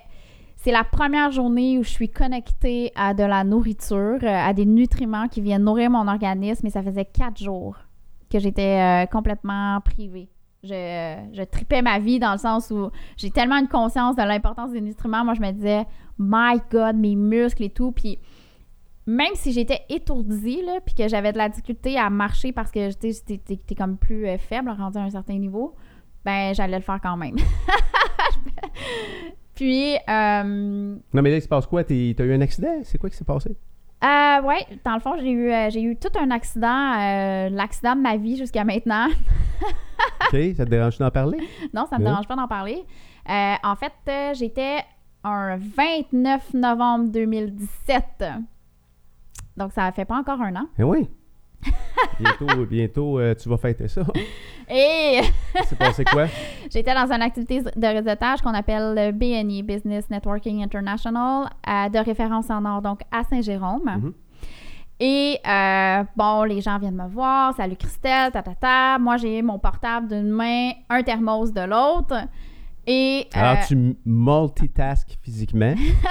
ouais, mais en même temps, euh, ça fait partie Ah, du quotidien. Ah là. ouais. Et euh, T'avais-tu tes bottes lunaires dans les pieds? ah non, j'avais euh, d'autres bottes spéciales. Vas-y. Et euh, je me mets à marcher. Et euh, par inadvertance, il y avait une petite flaque de café que, bon, moi, j'ai pilé dedans, qu'est-ce que tu veux. Et ça m'a fait perdre l'équilibre. Mais toute une perte d'équilibre. Genre que mes pieds, c'est c'est difficile un peu de l'expliquer, là. Normalement, je le mime, mais mes pieds étaient vraiment vers l'arrière. Puis mon centre de gravité, j'avais de la difficulté à, comme, à me remettre droite. Tu sais, j'étais vraiment sur le bord de tomber. Fait que je me suis mis à essayer de ramener une jambe tu sais, en avant de l'autre. Mais en faisant ça, je prenais de la vitesse, je prenais de la vitesse. Puis c'était quand même assez, euh, tu sais, il y avait de la place. Là. Fait que je prenais de la vitesse, je prenais de la vitesse. Et euh, j'allais rentrer dans un groupe de 40 personnes. Fait que là, dans ma tête, ça se passe super vite, mais dans la tête, ça se passe super lentement. tu t'es lancé par terre ou quoi? Ben non, j'ai juste eu le temps de tourner un tout petit peu mon corps pour pas rentrer dans les 40 personnes pour pas que ça fasse comme l'effet boule de quille. Et euh, j'ai lancé mes choses par terre, j'ai levé ma tête parce que je, je regardais où je m'en allais, j'ai j'ai levé ma tête. Donc ma gorge, mon cou en complète extension et je suis rentrée gorge première à toute vitesse dans une table. Wow. Et ça devait être de toute beauté. Non? ben ça a fait en sorte que euh, C'est des moments gênants, mais celui-là, tu t'en fous parce que là, t'es blessé, là. T'es vraiment blessé. Ah non, non, blessée, je suis vraiment, vraiment blessée. Genre, je ne pouvais plus respirer. C'était le feu dans ma tête, jusqu'à dans mes oreilles, dans mes yeux. Euh, J'avais la gorge complètement démolie. Je savais pas qu'est-ce qui se passait exactement, mais ça se passait vite. Puis j'étais comme, My God! Tu sais, je me suis même demandé, je vais-tu mourir? T'étais plus capable de respirer à ce moment-là, Non, non? non, non, non, je respirais pas pantoute, pantoute, pantoute. Puis là, je me suis dit, fraction de seconde, ben t'es-tu malade? Tu vas pas mourir, euh, tu vas pas mourir aujourd'hui, puis encore moins de même. Voyons! C'est du café. hein? La fille, elle fait du ski. elle- tu sais, euh, puis là, t'as un avion. hein. toutes les activités incroyables. Mais non, là, j'étais comme, ça se peut pas. Fait que là, j'étais déjà en train de penser à me faire un trou dans la gorge, tu comprends, parce que je respire toujours pas. Mais là, il se passe quoi? Il y a du monde autour qui te Il y a voit, du monde autour puis de moi, tout le monde est comme, ça- ah! personne ne sait quoi faire. Personne ne sait quoi faire, ils savent pas trop ce que j'ai non plus. Il y a des gens qui me tendent un verre d'eau, Eh. puis là, je suis comme. J'ai juste fait un mouvement de stop, on arrête. Je me suis mis en indien par terre, puis là, je tenais ma gorge, puis j'étais comme. Je me forçais, je me forçais, puis là, à un moment donné, je me suis mis à cracher du sang. Et. T'étais-tu euh, capable de respirer un peu? Là, ouais? quand, quand j'ai commencé à cracher le sang et tout, j'ai été capable de respirer. Euh, là, j'ai demandé à quelqu'un d'appeler les ambulances avec une voix roachée parce que j'avais pas Wow. la voix que j'ai présentement. Et euh, j'ai levé ma main parce que je savais qu'il y avait un chiro dans la place euh, qui s'appelle Michael. J'ai levé ma main puis j'ai demandé sa présence. Sa main est venue prendre la mienne. Wow. Puis, euh, dans le fond, je lui ai demandé ma gorge à l'enfle. Ma gorge, elle enflait tellement, là, je sentais que c'était toute serrée, je comprenais pas ce qui m'arrivait. Non, puis là, là, tu t'aurais pu arrêter de respirer. Là, si- Ouais, moi, j'étais comme, s'il faut que je fasse quelque chose, là. euh, fait que là, il m'a dit, il faudrait mettre du froid. J'étais comme, amenez-moi de la glace. fait que là, tu vois la fille d'action un peu qui est comme, Elle passe des commandes, elle est couchée, elle mourir. Let's go! let's go, Opérez-moi. amenez-moi les affaires. Fait que finalement, ils m'ont amené de la glace. Puis là, Daniel, j'étais comme, je peux pas rester là. Je pouvais pas rester là à- en indien à me dire, si à saigner de même, puis. Non, mais là, l'ambulance était, était calée. L'ambulance était là. calée. Mais je suis pas pour je suis pas pour attendre quand même que l'ambulance elle arrive. Fait que j'ai pris la main de la personne qui était à côté de moi qui s'appelle Mathieu puis j'ai fait comme on s'en va à l'hôpital right now, décommande l'ambulance. Puis là, il m'a emmené à l'hôpital. Puis rendu à l'hôpital dans le fond, au final, c'est comme si j'avais pris un couteau puis que je me suis ouvert la gorge mais de l'interne. C'était une lacération complète. qui est- De, de quoi? De quelle partie de ton corps? La, la, la trachée? Ou euh, c'est quoi? Le pharynx. Le pharynx? Puis euh, dans le fond, ben, j'ai une, une photo là, que, je- que j'ai pris parce que j'étais trop euh, un peu impressionnée de ça. Puis ça a fait en sorte que j'avais pas le droit de boire aucun liquide parce que Tu peux pas manger, c'est sûr, là. non non non puis ils m'ont fait boire un petit liquide là-bas puis euh, le liquide est allé directement dans mes poumons. Ben oui. Puis c'était en contact direct avec le cœur, les poumons. Wow. Puis, euh, dans le fond, j'ai été mise sur les antibiotiques tout de suite. Puis de là que j'ai pas eu le droit de manger, boire, ni avaler ma salive pendant plus de 10 jours. Hein? Toute une épreuve. Tu vas la bouche sèche. Pas à peu près. Pour de vrai. Wow. Pour de vrai, là. Pour de vrai, c'est c'est comme... euh, c'était quelque chose. J'ai vraiment eu faim. Tu sais, au-delà, les premières 24 heures, c'est sûr, j'avais super mal. Mais euh, après ça, j'avais faim. Mais t'as-tu eu une, interven- une intervention chirurgicale? Y a-tu, ils ont-tu opéré quelque chose ou c'était seulement Heureusement, on met au repos puis euh, on attend que ça guérit? Ils ont euh, décidé après le deuxième jour qu'on allait attendre que ça guérisse. Puis euh, la seule chose, c'est qu'ils savaient pas comment m'intuber, parce qu'avec le tube, il y avait trop peur de, de reblesser, davantage la, la, la lacération. oui, oui. Ouais, exactement. Donc, euh, c'est pour ça que j'ai été vraiment dans un mode de privation Wow. euh, intense. Ça aurait pu mourir. Ben ouais. Mais heureusement, dans, après 12 heures que j'étais à l'hôpital, j'ai décidé d'écouter une, une, méditation parce que, premièrement, je voulais complètement me déconnecter de l'environnement. Fait que j'ai créé mon propre monde. C'est pas un environnement super excitant, hein?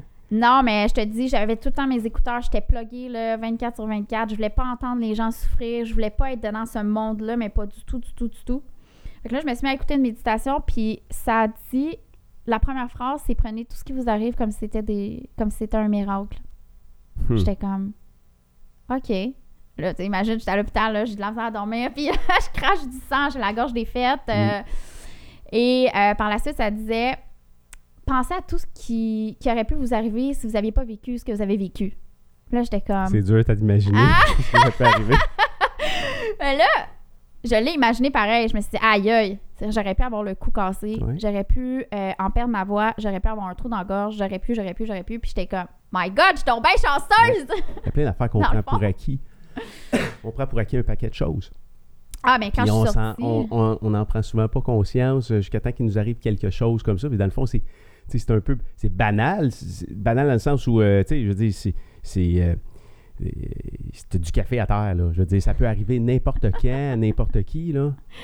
Exact. Ça se passe tellement vite, là. C'est, c'est, c'est incroyable. Ta voix, ta voix, est-ce que... Puis là, je veux m'excuser parce que tantôt, euh, on se parlait à micro, moi puis elle. Moi, hein, Claudie, on était ici, moi Christelle, tantôt, puis on, on faisait des petits tests de micro, puis là, on niaisait. Puis là, je disais, euh, je disais à Christelle, j'ai dit, euh, on, on parlait du fait que quand on s'entend comme actuellement, on entend notre voix, c'est comme, c'est un peu bizarre parce qu'on se dit, Hein, je parle-tu vraiment comme ça? C'est comme, c'est comme ça que ma voix sort? Puis là, je dis à Christelle, je dis, ah, je dis, euh, t'as la voix de, je sais pas c'est quoi son nom, là, mais je dis, une des marionnettes des Fraggle Rock, des Fraggle Rock. Là, ben, je suis plus vieux que toi, fait que c'est pour ça que tu savais pas c'était quoi. Elle qui a des grosses lulus rouges. Fait que là, Claudie est allée sur YouTube, elle a sorti l'enregistrement, puis ta voix était pareille. Comme. C'est euh, drôle. Je sais pas c'est qui, on va trouver le nom. Mais je veux m'excuser parce que je savais, j'avais aucune espèce d'idée que tu as eu cet accident-là. Puis là, la question que j'ai pour toi, c'est ta voix, as-tu changé depuis ce moment-là? Est-ce que est-ce qu'il y a eu des changements au niveau de, au niveau de tes cordes vocales ou. euh, Ben, je te dirais que c'est minime. C'est vraiment minime. Les gens qui m'entourent peuvent pas vraiment le, le distinguer. Euh, mais c'est vraiment, euh, comme je te dis, c'est- minime. Minime, minime. Mais eux, ils avaient peur vraiment que j'en perde ma voix aussi, là, euh, pour tout... euh, Wow, Mais finalement, c'est comme tout résorbé, là, à ce niveau-là. t'as eu peur? Euh, j'ai pas eu peur, à part quand, que, tu je te dirais plus le, le moment que c'est arrivé, mais j'avais pas, j'avais pas nécessairement peur. J'avais hâte que ça soit réglé. Sortir de là. Oh, ben sortir, genre, tu comprendre qu'est-ce qui m'arrive, puis euh, C'est là que tu te rends compte que nos priorités, finalement, tu sais, nos fameux éléphants, là, hey, ils ont pris le bord ce ben, ils ont pris le bord. Ça comme... fait que finalement, après ça, on se dit, ouais, tu sais, euh, tu vraiment, les choses que je pensais qui étaient importantes, finalement, sont, sont peut-être pas si importantes que ça, hein.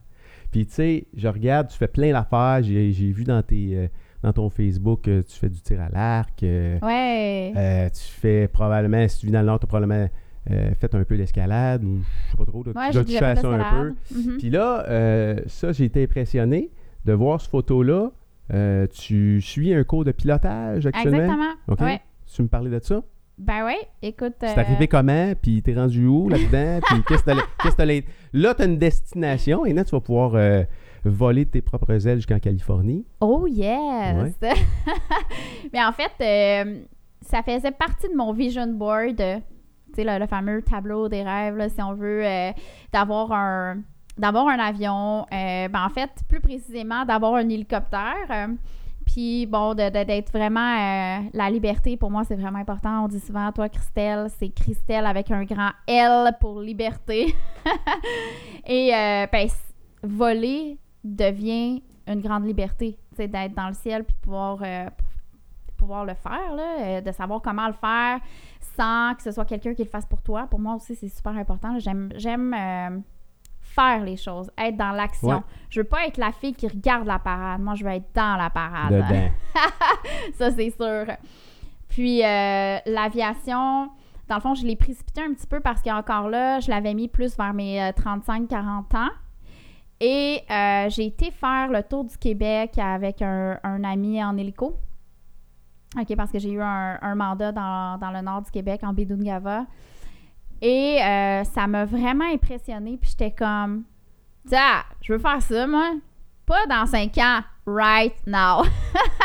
Fait que je suis revenue de cette euh, péripétie en allant m'inscrire à Carrière, à Mirabel, pour avoir mes cours. euh, Moi, je vais voler. T'es là- dit, là, je vais, là, je vais voler. C'est Ouais. maintenant que ça part, là. Exactement, c'est maintenant que ça part. Mhm. Ouais. Puis après ça, j'irai faire une conversion hélico et tout. Puis euh, je serai dans. C'est un autre dynamique, là. Mais pour l'instant. C'est quand même assez accessible. On, on pense là, que c'est euh, c'est réservé aux ultra riches, puis tu sais que ça prend des capacités incroyables, mais finalement, je veux dire, tu peux trouver un Cessna pour. euh, tu sais, aujourd'hui, tu peux acheter un Cessna pour 70 000, puis Ouais. euh, tu peux. euh, là, tu vas dire, Hein, 70 000 pour un avion. tu sais, il y a des autos. C'est pas mal en auto qui, vaut, qui valent souvent 40 50 000. Là, Ben tu prends oui, un avion pour, exactement. pour 70. Exact. Euh, T'as-tu fini ton cours? Je l'ai pas encore fini. T'es rendu où dans, le- processus? Ben, je dirais euh, théorique, euh, dans le fond, c'est terminé. J'ai, euh, ben, il faudrait juste que j'aille faire mon examen théorique. Là, c'est de booker le temps puis d'en faire vraiment une priorité pour l'étude puis aller passer l'examen. Puis par la suite, il va me rester le pratique. que dans le fond, je suis rendue à 12 heures de, vol, qui est vraiment compilé. Puis disons que j'en ai en- environ 40 à faire. Puis là, ben, tu loues l'avion, fait que tu, tu payes à tous ces heures de vol-là. Fait que tu as un prix, j'imagine, pour le cours. Il y a un prix pour le cours, puis il y a un prix pour la location de l'avion, puis euh, j'imagine l'entraîneur qui est avec toi. euh, Ouais. Qui est en Euh, fait euh, ici sur la photographie, c'est mon instructeur, Stéphane. OK. Fait que, puis là, tu as pris, là, jusqu'à maintenant, quand tu dis que tu as 12 heures de vol, tu as fait quoi dans ces 12 heures-là? Tu l'as-tu décollé? Tu l'as-tu atterri ou t'es pas encore rendu dans ces manœuvres-là? Oh non, non, non, ça je l'ai fait. euh, J'ai même fait jusqu'à des. Attends un peu, t'as, déjà atte- attends un peu. Après 12 heures de vol, tu as déjà atterri un avion? oh, ouais, atterri, décollé. Puis même que la Ah. dernière fois avec mon instructeur, parce qu'il me connaît un peu, là, il me fait faire des choses euh, spéciales. C'était vraiment drôle. On a fait euh, décoller, atterrir, décoller, atterrir. Mais tu sais, comme si on faisait des bounces Ouais. euh, sur. euh, Puis là, je me disais, d'un œil extérieur, ça doit être vraiment C'est drôle le de voir. dans de l'avion. voir un avion qui rebondit dans le fond sur une piste. Euh, puis il est super drôle, c'est fun parce que moi, des fois, pour apprendre, j'ai besoin que ce soit ultra intense. Comme dans. Faut que ça bouge, là. ah ouais, faut que ça bouge. Puis j'avais vraiment de la difficulté avec. On appelle ça du trim, dans le fond, pour euh, bien stabiliser ton avion. Puis euh, j'avais peut-être deux heures de vol avec lui quand il m'a fait faire ça. Puis il m'a mis dans une situation où j'ai tellement pas eu le choix de overreact parce que l'avion s'en allait vraiment là. À piquet. euh, puis là, ben, t'es, comme, tu forces là, de, c'est quasiment de tout, tout, euh, de, de tout ton pouvoir pour pouvoir la stabiliser, trimer de la bonne façon. Puis après ça, il m'avait fait un autre. euh, en tout cas, il a compris que j'apprends en situation d'urgence, dans le fond. Fait qu'ils prennent pas de passagers pendant ces vols-là. Moi, je voudrais pas être assis, Non, là- non, euh. assis en arrière là-dedans. là. Euh, ça t'a pris combien? Après combien d'heures de vol? Il t'a laissé décoller? Euh, à peu près 8. Sais, dans le fond, qu'on avait vraiment ce. C'est quoi le feeling? Là, il te dit, OK, euh, tu peux décoller, mettons. Ah, déco- attends, non, décoller même 5 heures. Le décollage, c'est super facile. On dirait un Cessna, ça veut, ça veut tout le temps voler de toute façon. Fait que euh, t'arrives à 60, 65 nœuds, puis c'est, c'est, C'est c'est décollé. Fait que t'as juste à, à tirer le manche, puis c'est, c'est vraiment parti. Euh, je te dirais que moi, c'est plus dans les manœuvres. Tu sais, comme faire euh, des spirales, euh, des décrochages, puis des choses comme ça, là. OK, que t'aimes, que tu, ton niveau de cortisol augmente. que le niveau de cortisol au- augmente, mais que, tu sais, de sentir la, la forger aussi, là. euh, c'est- La spirale, je l'ai quand même trouvée impressionnante, là. Mais euh, fait que là, tu vas finir ton cours quand? C'est quoi ton objectif? Objectif- 2019? mon objectif, c'est mai 2019. Ouais. Puis là, puis là, avec, euh, avec ce qui se passe au- en Californie, t'as-tu- vas-tu connecter ces deux choses-là ensemble, l'avion puis la business? C'est sûr que ça fait partie des objectifs. Tu vois-tu des activités à faire avec ça? Faire bouger ton... Ouais, définitivement, ça fait partie des projets. Y a-tu euh, déjà pensé faire quelque chose en parachute? Euh, non, pas pour le moment. Difficile de faire un arrêt en descendant pour commencer à apprendre des choses. Là. Je- Tu fais ça peut-être en, en deux sauts, là. Mais euh, si, euh, tu sais, euh, il y a des, s'il y a des gens qui s'intéressent peut-être là, à- à- qui, veulent, qui veulent en savoir plus, qu'est-ce que tu fais? As-tu un site web? Y a-tu une place Oui. où on peut aller voir là, le genre d'activité que tu peux organiser? Puis, euh, ma question a deux volets. Euh, tu le fais-tu aussi sur une base individuelle? Tu prends-tu des clients sur une base individuelle? Puis, habituellement, tu fais quoi avec eux autres? Euh, ben, en fait, euh, il y a le site Neurochrono, N-E-U-R-O-K-R-O-N-O.com, que dans le fond, on peut voir qu'est-ce que je fais, les différents types de services. Euh, je donne des conférences aussi. J'en donne une aussi- également avec un magicien corporatif. J'adore cette conférence. Où, euh, bon, parsemé de tours de magie et tout, parce que j'ai appris aussi à faire de la magie à travers. Des conférences publiques ou des, Ouais. des- des conférences là, où on peut carrément acheter des billets et aller voir, euh, aller te voir, c'est ça? Oui, exactement. Euh, Puis ben, souvent, on est aussi en privé. Donc, c'est les entreprises euh, qui ou autres organisations qui veulent avoir ces, ces conférences-là. OK. Euh, Puis oui, on en fait sur une base individuelle. On appelle ça le neurocoach. Donc, puis qu'est-ce qu'on fait? C'est évaluation de la condition physique, cérébrale pour la mémoire, concentration, temps de réaction, ainsi de suite. Et on conçoit des programmes d'entraînement de manière à optimiser les performances cognitives euh, des Fait que individus. tu vas analyser de façon officielle des gens. Exact. Alors, ils t'autorisent, en fait, ils te payent. Fait que là, tu vas les analyser de façon officielle. Ouais. Euh, doit t'arriver d'être assis en avant de quelqu'un puis euh, l'analyser pareil. C'est tout comme une genre de déformation professionnelle. Ben, Non? je t'avoue, ça se fait, ça se fait pas mal euh, automatiquement. Ouais. Ouais. OK. Euh, des fois, j'ai un individu en avant de moi. Beaucoup aussi au niveau physique, là, euh, de par le corps, de par la posture, euh, tu peux savoir euh, c'est quasiment c'est quoi son mode de vie. Si la personne a fait de l'hypertension, sais, le nombre de personnes que j'ai approchées puis que j'ai commencé à parler, puis que tu prends une chance, mais en même temps, la chance est calculée de dire Ah oui, est-ce que vous faites de l'hypertension? Puis ou sinon, tu amènes une problématique qui, qui amène la personne à dire Ben oui, tu sais, je fais ça depuis tant de temps, etc. On dirait que tout se voit. Des formations professionnelles, tu as raison. Ça se, ça se voit. C'est clair. Hey, ça a été le fun de t'avoir en, en studio, Christelle. Tu vas nous tenir au courant de ce qui va se passer du côté de, de la Californie. Ben, tu devrais voir ça dans les médias aussi. Ah ouais? tu, tu pourras peut-être euh, nous informer. Tu nous ben informeras oui, de ça. ben oui, ça ou, va euh, faire un grand plaisir. ou, ou whatever. Ça a été le fun de, de- de t'avoir en studio. Puis je te dirais, ce qui est le fun dans ton cas, c'est de voir euh, de où tu arrives. tu sais, parce que on parle ici souvent d'environnement, comment l'environnement c'est impor- important dans le développement de quelqu'un. Puis c'est le fun de voir que ça existe des jeunes de 16 ans qui ne cherchent pas juste euh, la liberté, plus de liberté. Là, dans ton cas, c'était la santé. Euh, fait que euh, c'est une histoire super inspirante. Euh, on va sûrement se revoir un moment donné sur, sur le show. Là. Ça a été bien, bien, bien fun. hein? Puis je pense que je vais avoir besoin d'une certaine analyse de mon état euh, cognitif, hein, Claudie. euh. Juste seconde. Ah, très ah, bientôt. c'est drôle. Merci, Christelle. Merci beaucoup, Daniel. Yeah.